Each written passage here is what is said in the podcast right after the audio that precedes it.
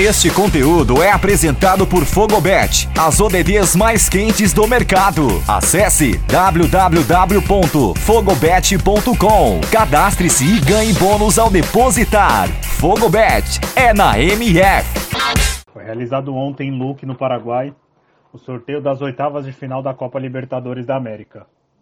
Teremos grandes jogos entre os dias 13 e 22 de julho, devido à Copa América, a competição da Comembol dá uma paradinha, porém no mês que vem teremos as oitavas de final e grandes jogos nos, nos esperam. Vamos começar analisando o confronto entre o melhor primeiro colocado. Trata-se do Atlético Mineiro, que vai enfrentar o Boca Juniors. Boca Juniors que passou em segundo no grupo do, do Barcelona e do Santos. O Boca Juniors que vem em transição, não tem um, uma equipe tão forte como fora nos anos 2000, ali onde venceu o Palmeiras no, no Palestra Itália, onde venceu o Santos no, no Morumbi nas finais da Libertadores. Porém, o Boca é um time de camisa. Então vai ser um confronto difícil. O Atlético Mineiro ainda começando um novo trabalho com o Cuca. Tem a chegada de dois grandes jogadores, Nacho Fernandes e Hulk. Eles ainda precisam de entrosamento, principalmente o meio-campo argentino.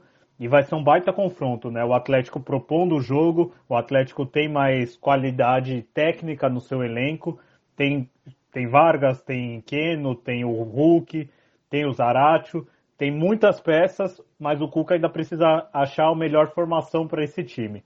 O Atlético no fim de semana estreou pelo Campeonato Brasileiro, perdeu do Fortaleza por 2 a 1 até saiu na frente com um gol do, de Hulk de pênalti, porém tomou a virada com dois gols do Pikachu.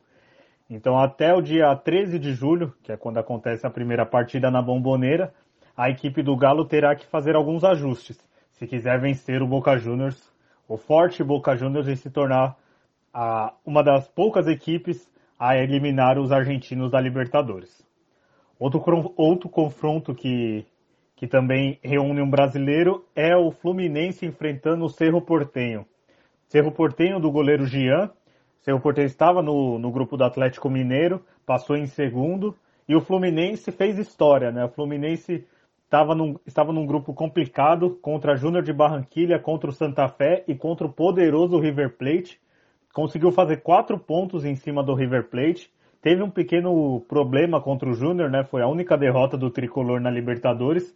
Perdeu no Maracanã por 2 a 1 porém conseguiu vitória, vitórias contra o Santa Fé e principalmente a vitória na última rodada contra o River Plate garantiram, além da classificação, também o primeiro lugar para a equipe de Roger Machado.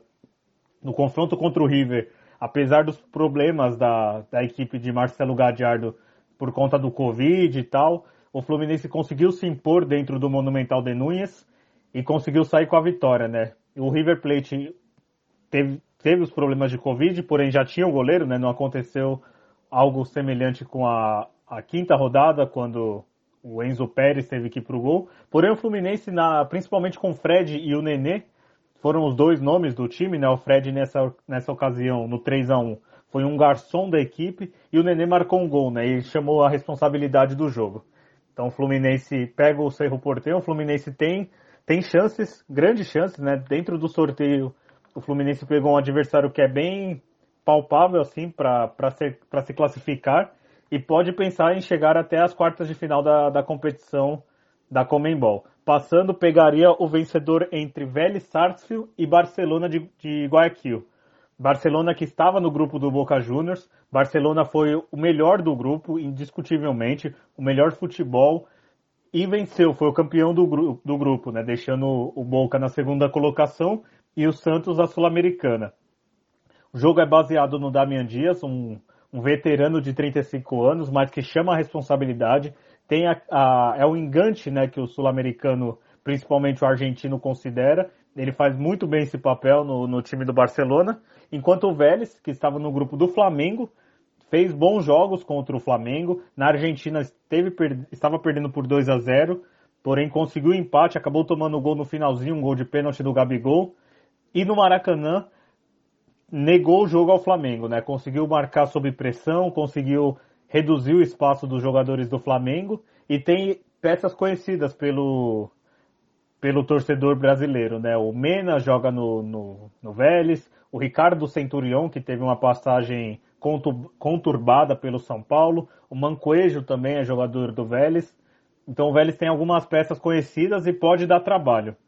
Outra equipe que pode dar trabalho também é o Olímpia, para o Internacional.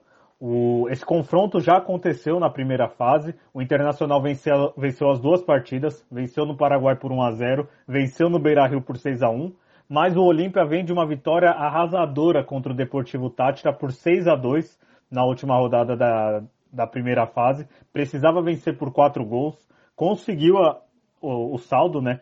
Fez 3 a 0, tomou um gol, depois fez 5 a 1, acabou tomando outro e foi fazer o sexto gol na, na Bacia das Almas, né? Um típico jogo de Libertadores, expulsões para os dois times, expulsão na comissão técnica também do Deportivo Tática.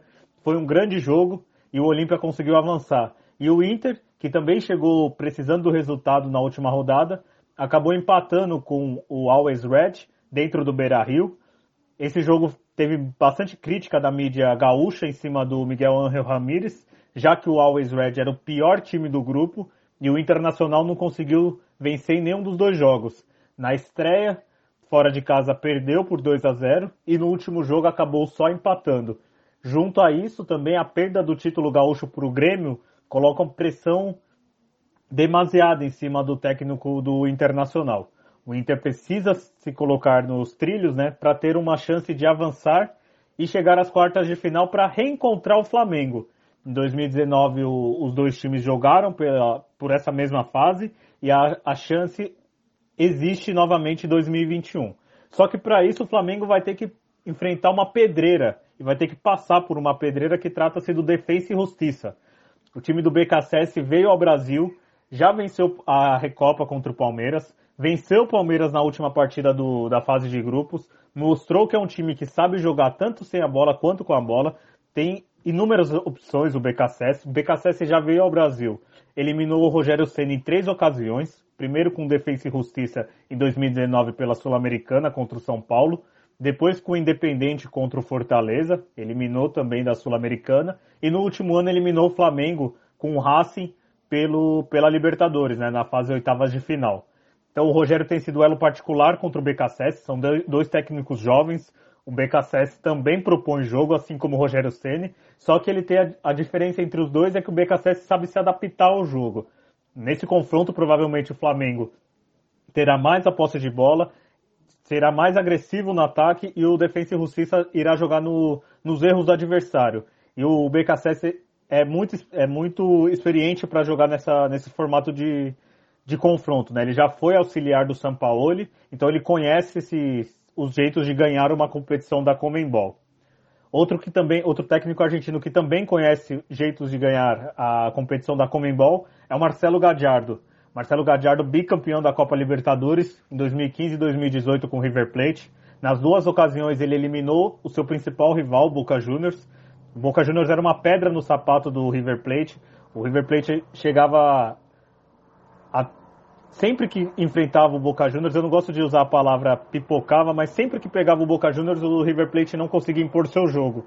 E sempre ele era eliminado, até o começo da era Galhardo. O Galhardo eliminou o Boca na, né, na Sul-Americana 2014, eliminou o Boca da Libertadores 2015 e eliminou também na Libertadores, venceu, aliás, na Libertadores de 18, vem empatando no, na La Bombonera e vencendo em Madrid, já que o jogo foi adiado, foi levado a Madrid depois dos incidentes do Monumental.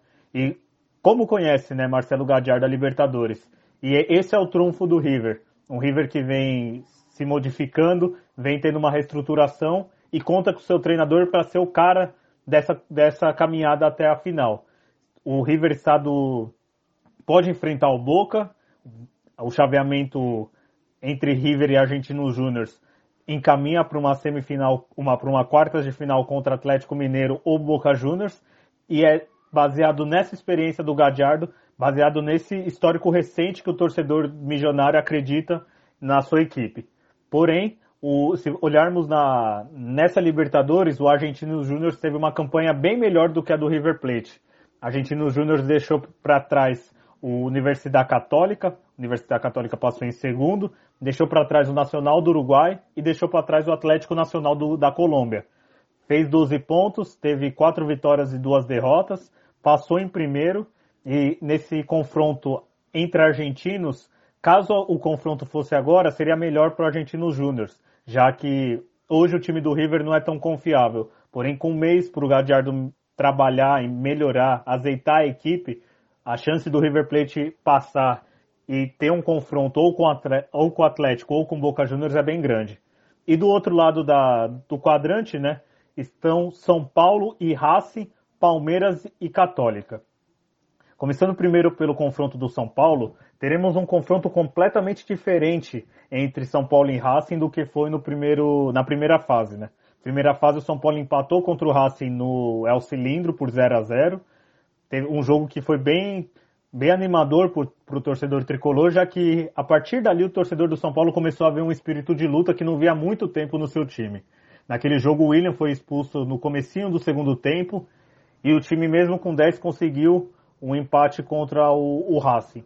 Porém a equipe do Racing também, os torcedores também viram uma modificação no time, né? Já que naquele jogo o técnico Pizzi estava praticamente demitido e a partir dali o Racing começou uma caminhada que o levou a ser o campeão do grupo e também levou à final da, da Supercopa da, da, da Copa da, da Argentina, eliminando o Boca Juniors na segunda-feira. O Racing venceu no Morumbi, porém uma vitória bem que dá para tirar poucos, poucas análises, já que os dois times jogaram com o time reserva. O São Paulo na época brigava pelo título, né, paulista contra o Palmeiras. O jogo foi na terça e as finais começavam na quinta. E o Racing estava pensando no confronto contra o Boca. Então, os dois times entraram com eh, os elencos alternativos e o Racing venceu no Morumbi. Porém, serão dois jogos bem distintos e o técnico Crespo terá também um mês para ajeitar melhor o time, contará com as voltas de Daniel Alves, Benítez e também do Arboleda. Um atacante deve chegar ao São Paulo, né? Um pedido do Crespo. O Rigoni deve estrear nessa competição, nessa fase. Então será um São Paulo totalmente diferente, assim como o Racing. E para terminar, teremos Universidade Católica e Palmeiras.